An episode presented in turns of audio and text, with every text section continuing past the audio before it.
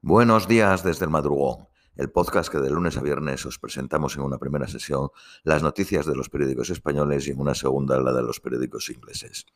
Vamos con las de hoy, miércoles 28 de septiembre a las 8 y media de la mañana en España.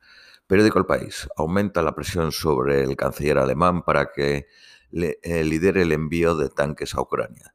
Dinamarca y Suecia alertan de, un posible sabotaje en las fugas del gasoducto Nord Stream.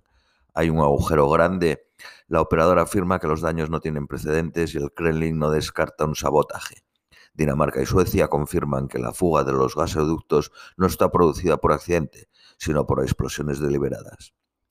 Zelensky dijo, si Rusia se anexiona los territorios ocupados, no habrá nada de qué hablar con Putin. Zelensky felicita a la nueva primera ministra italiana Meloni por su victoria y pide una fructífera colaboración.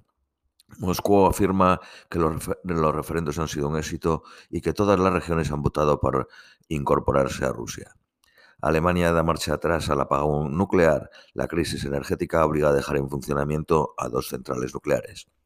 Múnich abraza de nuevo el Oktoberfest tras dos años de pandemia. Es el mayor festival folclórico del mundo.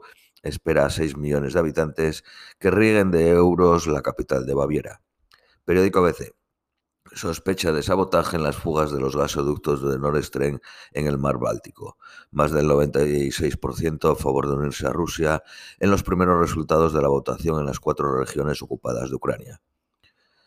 Bornholm, la estrategia la estratégica isla danesa, afectada por la fuga de gas ruso, alberga un radar de la OTAN. El dispositivo es esencial ya que advierte si una aeronave militar rusa se acerca al espacio aéreo. La última batalla entre el ejército rojo y el de Alemania nazi se produjo en esta isla el 9 de mayo de 1945. Italia rompe el tabú de los pactos con la extrema derecha de la Unión Europea. La corriente de Meloni acaba de ganar las elecciones en Suecia y gobierna en Polonia, Hungría y República Checa. Meloni negocia cara de perro con sus socios el nuevo gobierno. Salvini eh, solo podría eh, repetir como ministro del Interior y dar esa cartera a Hermanos de Italia tras su holgada victoria del 25S. Ya estamos en el periódico La Razón. El otoño del descontento aupa a los laboristas con el viento a favor de las encuestas. Starmer acusa a los Tories de perder el control de la economía. El mini presupuesto presentado por el nuevo Chancellor, por el nuevo ministro de Economía británico, ha, ha provocado inquietud en los mercados internacionales que no ven sostenible el nivel de deuda que supondrán las medidas. Algunos bancos dejan de ofrecer hipotecas ante la previsible subida de los tipos de interés. Periódico Cinco Días. Micro, Microbank de la CaixaBank financiará con 3.500 millones a 400.000 hogares y microempresas. Multa de 23 millones a Oracle en Estados Unidos por sobornar a funcionarios extranjeros en Turquía, India y Emiratos Árabes. Iberdrola permitirá destinar los excedentes por autoconsumo a la segunda residencia. Estados Unidos abre un negocio de precios para una guerra de precios para recuperar el turismo europeo perdido. El alza del dólar y la inflación en la Unión Europea obligan a la bajada de tarifas.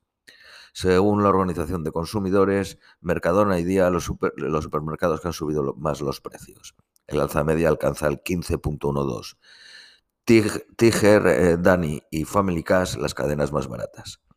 Periódico El Economista. El impuesto a las grandes fortunas invadirá competencias autonómicas. Los fiscalistas estiman que si no se modifican las leyes de cesión a las comunidades autónomas será inconstitucional. vamos con las noticias nacionales españolas. Periódico ABC. El precio de escala republicana a Sánchez. Que 40 cargos se libren de prisión condiciona su apoyo a los presupuestos que se le garantice que ninguno de los pendientes de juicio por el 1 de octubre puedan ser encarcelados. Aragonés propone a la Moncloa, Aragonés es el presidente de la Generalitat, un referéndum a la canadiense. Enfado en el gobierno con Puig por su anuncio unilateral de bajar impuestos. El Ejecutivo desconocía el plan del presidente valenciano de deflectar el IRPF a las rentas de menos de 60.000 euros. Elena Sánchez, nueva presidenta interina de Radio Televisión Española, con los votos de Partido Socialista, Podemos y PNV.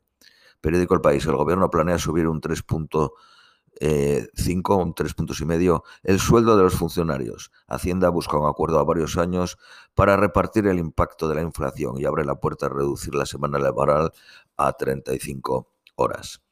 Castilla-La Mancha, Aragón, Canarias y Navarra estudian bajadas de impuestos a pesar del discurso contrario del gobierno. El gobierno cree que el comisario de Justicia de la Unión Europea está eh, maniobrando con el Partido Popular para imponer su modelo judicial. Reinders, que es como se llama el comisionado de justicia, se reunió con Pons, que es el, líder del Partido Popular en Europa, y no con el Ejecutivo antes de viajar a España, algo que la Moncloa ve como una prueba de parcialidad quien utilice cualquier papel mirador del comisario. Periódico La Razón, el gobierno se resigna a que sus varones entren en la carrera fiscal. Es periodo electoral, hay inquietud ante la ofensiva del Partido Popular. Feijóo insta al gobierno a copiar a Puig y bajar impuestos. El Partido Socialista tumba la ley de escala republicana para eh, votar con 16 años. El salario medio más habitual está en 1.320 euros y la pensión media de jubilación está en 1.257 euros. Esto es todo por hoy, os deseamos un feliz miércoles y os esperamos mañana jueves.